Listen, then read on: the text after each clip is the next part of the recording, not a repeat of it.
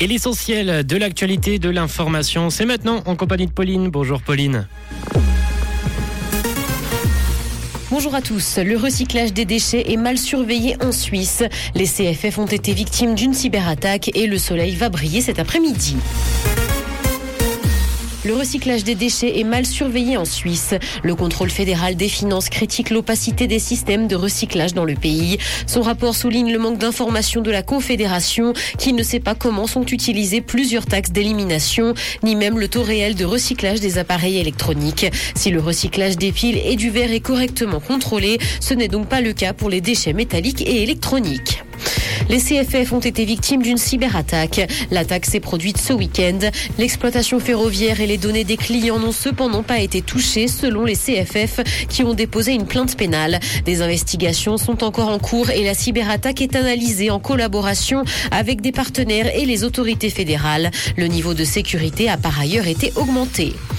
Plus de 7 milliards de pertes pour Crédit Suisse en 2022. La deuxième banque du pays a publié des résultats dans le rouge comme c'était attendu. C'est d'ailleurs le plus mauvais résultat de l'institution depuis la crise de 2008. Crédit Suisse a d'ailleurs perdu des capitaux à hauteur de 132 milliards de francs et en a vu arriver 30 milliards. Conséquence de ces résultats, les actionnaires ne toucheront quasiment rien. Dans l'actualité internationale, guerre en Ukraine, le président ukrainien se rend à Bruxelles aujourd'hui après avoir atterri à Paris hier soir. Il s'est donc rendu en Belgique aux côtés du président français où a lieu un sommet de l'Union européenne. C'est la deuxième visite du chef de l'État ukrainien à l'étranger depuis le début de l'invasion russe. Le conflit a débuté le 24 février 2022. L'Allemagne et la France ont réassuré leur soutien appuyé à l'Ukraine.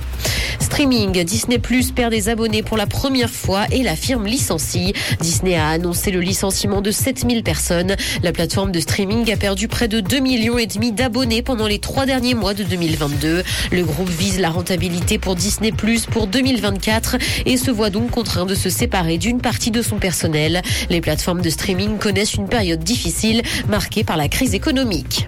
Cinéma, un troisième volet de La Reine des Neiges est en préparation. Anna et Elsa feront prochainement leur retour pour de nouvelles aventures. Sortie en 2013, La Reine des Neiges avait connu un succès phénoménal avec des recettes mondiales s'élevant à 1 milliard 300 millions de dollars. La date de sortie du troisième long métrage n'a pas encore été précisée. Le soleil va briller cet après-midi et aucun nuage n'est attendu. Côté température, le mercure affichera 3 degrés à Nyon et Yverdon, ainsi que 4 à Montreux et Morges. Bon après-midi à tous sur Rouge. C'était la météo, c'est Rouge.